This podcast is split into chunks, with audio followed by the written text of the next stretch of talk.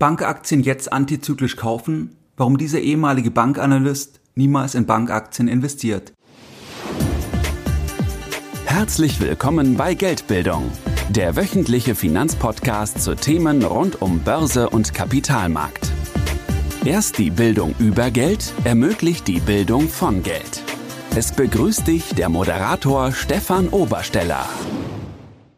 Herzlich willkommen bei Geldbildung, schön, dass du dabei bist. Jeden Sonntag, da erhalten weit über 10.000 clevere Privatanleger meinen sonntäglichen Geldbildung Newsletter und das Ganze schon seit vielen Jahren, seit 2014. Das heißt, Geldbildung befindet sich mittlerweile bereits im neunten Jahr. Bei diesem sonntäglichen Format, da besprechen wir ganz verschiedene Themen. Das heißt, es kann sein, dass wir gemeinsam antizyklische Investmentchancen besprechen, wenn ich hier bestimmte Chancen sehe, oder wir schauen uns an, was machen Großanleger, dann bekommst du als Erster immer auch die Informationen, wenn es neue Seminartermine gibt von Geldbildung oder sonstige weiterführende Angebote, dann besprechen wir immer wieder auch wichtige makroökonomische Entwicklungen. Und wenn du jetzt sagst, ja, der Podcast gefällt dir, du möchtest noch mehr Unterstützung von Geldbildung und du bist am Sonntag noch nicht dabei, dann kannst du dich uns gerne anschließen. Und das geht ganz einfach und zwar indem du auf geldbildung.de gehst und dich dann direkt auf der Startseite mit deiner E-Mail-Adresse für dieses sonntägliche Format von Geldbildung einträgst. In der heutigen Podcast-Folge da möchte ich mit dir über ein sehr spannendes Thema sprechen. Und zwar sprechen wir heute über Bankaktien. Das heißt, ich habe auch in den letzten Wochen immer wieder Zuschriften bekommen, jetzt im Rahmen von dieser sich entwickelnden Bankenkrise, wo man noch nicht genau weiß, wo das Ganze hingehen wird. Da habe ich immer wieder Zuschriften bekommen, ob es nicht jetzt auch interessant sein könnte, sich gerade jetzt auch Bankaktien anzuschauen. Generell die Überlegung, wenn die Angst groß ist, wenn die Unsicherheit groß ist, wenn wir auch Panik sehen, dass das dann auch eingepreist wird bei Aktien und dass das auch eine Chance sein kann, wenn man in diese Negativität reingeht und dann, wenn die Stimmung wieder besser wird, dass dann auch eine große Aufwertung erfolgen kann. Das heißt, das ist ja die Grundüberlegung, auch wenn man sagt, dass man gerade die Panik als Chance nimmt und ich bin da auch ein großer Fan, das heißt, dass man sich dann wirklich auf die Chancen konzentriert. Aber Bankaktien ist eine spezielle Geschichte und da möchte ich heute mit dir über einen Artikel sprechen, der kürzlich veröffentlicht wurde, der das eigentlich ganz gut auf den Punkt bringt und zwar von einem ehemaligen Bankanalyst und warum dieser Bankanalyst, warum der niemals in Bankaktien investiert. Das heißt niemals, das inkludiert ja auch, dass auch wenn die Panik extrem groß ist, das heißt, dass er auch dann nicht in Bankaktien investiert. Und da besprechen wir heute die Argumente, die er nennt. Das heißt, das kann interessant sein, heute die Folge für dich, wenn du überlegst, antizyklisch jetzt Bankaktien zu kaufen. Es geht heute um Terry Smith, das ist ein britischer Fondsmanager, der wurde in den Medien auch schon mal als britischer Warren Buffett bezeichnet. Und dieser Fondsmanager, der war in den 80er Jahren für einige Jahre auch als prämierter Bankanalyst tätig. Das heißt, er kommt wirklich auch aus diesem Bereich und er hat jetzt am 20. März einen Artikel veröffentlicht in der Financial Times mit dem Titel Why I Never Invest in Bank Shares, also auf Deutsch, warum ich niemals in Bankaktien investiere. Und genau über diesen Artikel sprechen wir heute.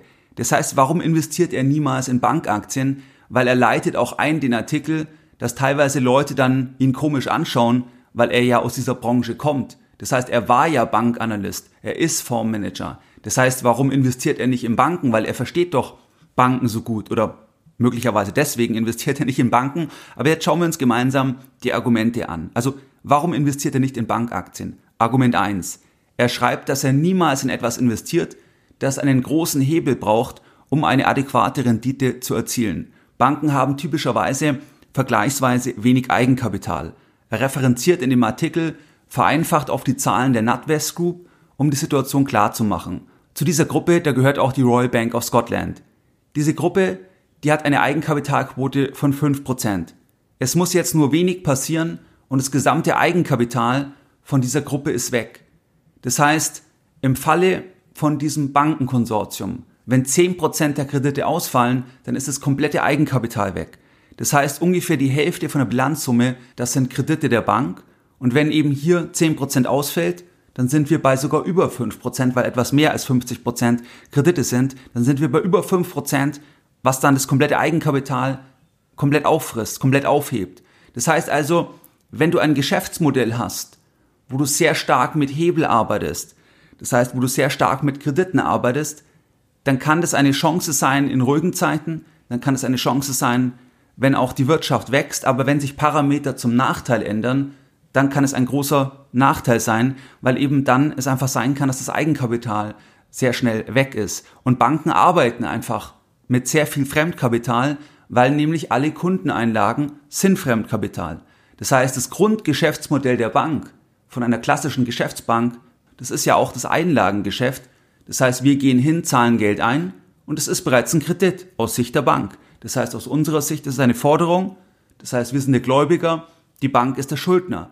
Das heißt, das Einlagengeschäft ist ein Kreditgeschäft aus Sicht der Bank und deswegen arbeitet eine Bank auch mit sehr viel Fremdkapital, mit wenig Eigenkapital. Und wenn sich dann etwas verändert, zum Beispiel eben, es fallen mehr Kredite aus als erwartet oder beispielsweise beim eigenen Anleihenportfolio, da gibt's große Verluste, Stichwort Silicon Valley Bank, wegen der Zinswende, dann kann das einfach ein Problem werden. Er schreibt auch, dass dann die Kunden das wahrscheinlich dann schon antizipieren, beziehungsweise dass es halt dann zum Beispiel schon Gerüchte gibt, dass man dann sagen würde, möglicherweise kommt die Bank in Bedrängnis, das Eigenkapital reicht nicht und dann hat man bereits einen Bankrun, einen Bankenansturm. Das heißt, dass dann Anleger das Kapital abziehen. Genau das hatten wir im Endeffekt bei der Silicon Valley Bank. Das heißt, dass die gesagt haben, wir realisieren Verluste, wir wollen hier Eigenkapital aufnehmen, um die Kapitalbasis zu stärken und dann gab es ja infolgedessen den Bankrun, weil auch in diesem Fall jetzt auch einige wenige Investoren im Prinzip dann den Firmen gesagt haben, zieht, zieht das Kapital ab. Aber das ist hier die Grundgeschichte. Wenig Eigenkapital, viel Fremdkapital, ändert sich etwas zum Nachteil, ist das Eigenkapital relativ schnell weg. Nasim Taleb hat in seinem Buch Der schwarze Schwan darauf hingewiesen, dass US-Banken in der lateinamerikanischen Schuldenkrise in den 80er Jahren ihre gesamten kumulierten Gewinne der Vergangenheit verloren haben. Das heißt, du verlierst in der Krise, in diesem Fall, alle Gewinne der Vergangenheit. Welche Branche gibt es, wo das passieren kann? Denken wir an den Einzelhandel, denken wir an die Pharmaindustrie, denken wir an Bauunternehmen, denken wir an andere Branchen. Wo kann es sein, dass eine Krise alle Gewinne aufhebt der Vergangenheit? Das ist natürlich ein Risiko, was extrem groß ist, dass sich also etwas so negativ auswirken kann, dass wirklich solche Verluste dann entstehen, dass die Gewinne von einem ganz, ganz langen Zeitraum aufgehoben werden. Und das ist schon ein Thema der Banken, weil eben mit so viel Fremdkapital gearbeitet wird. Und wenn dann auch in Boomjahren, wenn dort dann große Risiken eingegangen werden vom Management, diese Risiken sich in den Boomjahren erstmal nicht zeigen, beziehungsweise das erstmal ein Vorteil ist, weil du mehr verdienst, aber dann der Markt sich umkehrt und dann die Risiken aufgedeckt werden in den schwierigen Zeiten, in den stürmischen Zeiten und dann die Verluste so groß sind, dass die Gewinne von 10, 15, 20 Jahren weg sind, dann ist es natürlich ein Thema, was sehr, sehr schwer zu kalkulieren ist. Das heißt, das ist der Faktor eins, warum er niemals in Bankaktien investiert. Faktor zwei: er schreibt hier, dass die Renditen unzureichend sind. Das heißt, er verweist hier auf die durchschnittliche Eigenkapitalrendite bei dem Bankensektor, beim S&P und hier schreibt er, dass diese Eigenkapitalrendite über die letzten fünf Jahre bei nur 10,9 Prozent lag. Zum Vergleich, im Konsumgütersektor, da lag die Eigenkapitalrendite bei 17,9 Prozent. Das heißt, obwohl man große Risiken auch eingehen muss, ist am Ende hier die Rendite geringer im Vergleich zum Konsumgütersektor und im Ergebnis ist auch die Gesamtrendite dann viel geringer, beziehungsweise in diesem Fall sogar negativ. Das heißt, die Gesamtrendite des Bankensektors beim S&P die lag über die letzten fünf Jahre gemäß dem Artikel bei minus 15,1 Prozent pro Jahr. Das heißt eine Negativrendite pro Jahr über die letzten fünf Jahre. Zum Vergleich, der Konsumgüterbereich, der rentierte mit plus 12,1 Prozent pro Jahr über den gleichen Zeitraum. Das heißt Faktor 2, trotz der Risiken sind die Renditen unzureichend insgesamt betrachtet den ganzen Sektor betrachtet. Natürlich gibt es auch einzelne Institute, einzelne Banken, die sehr, sehr viel Wert generiert haben für die Aktionäre, einfach jetzt hier insgesamt betrachtet. Dritter Faktor, warum er niemals in Bankaktien investiert, das ist das Thema systemisches Risiko. Das heißt, selbst gut geführte Banken, die können durch Panik im Markt in Bedrängnis geraten. Und das ist auch ein Thema, wo man sich mal überlegen muss für andere Branchen. Das heißt, gibt's hier ähnliche Ansteckungseffekte in anderen Branchen. Das heißt, gibt es das im Bauträgergeschäft, gibt es das in der Pharmaindustrie, gibt es das irgendwo in anderen Branchen, im Einzelhandel zum Beispiel. Und da wird man zum Ergebnis kommen, dass es nicht diese gleichen Ansteckungseffekte gibt mit dieser Geschwindigkeit in anderen Sektoren. Und er nennt hier eine Anekdote, und zwar schreibt er von einer Geschichte in Hongkong Anfang der 80er Jahre. Es gab damals in Hongkong eine Immobilienkrise, die auch die Banken belastete, weil die Kredite vergeben haben.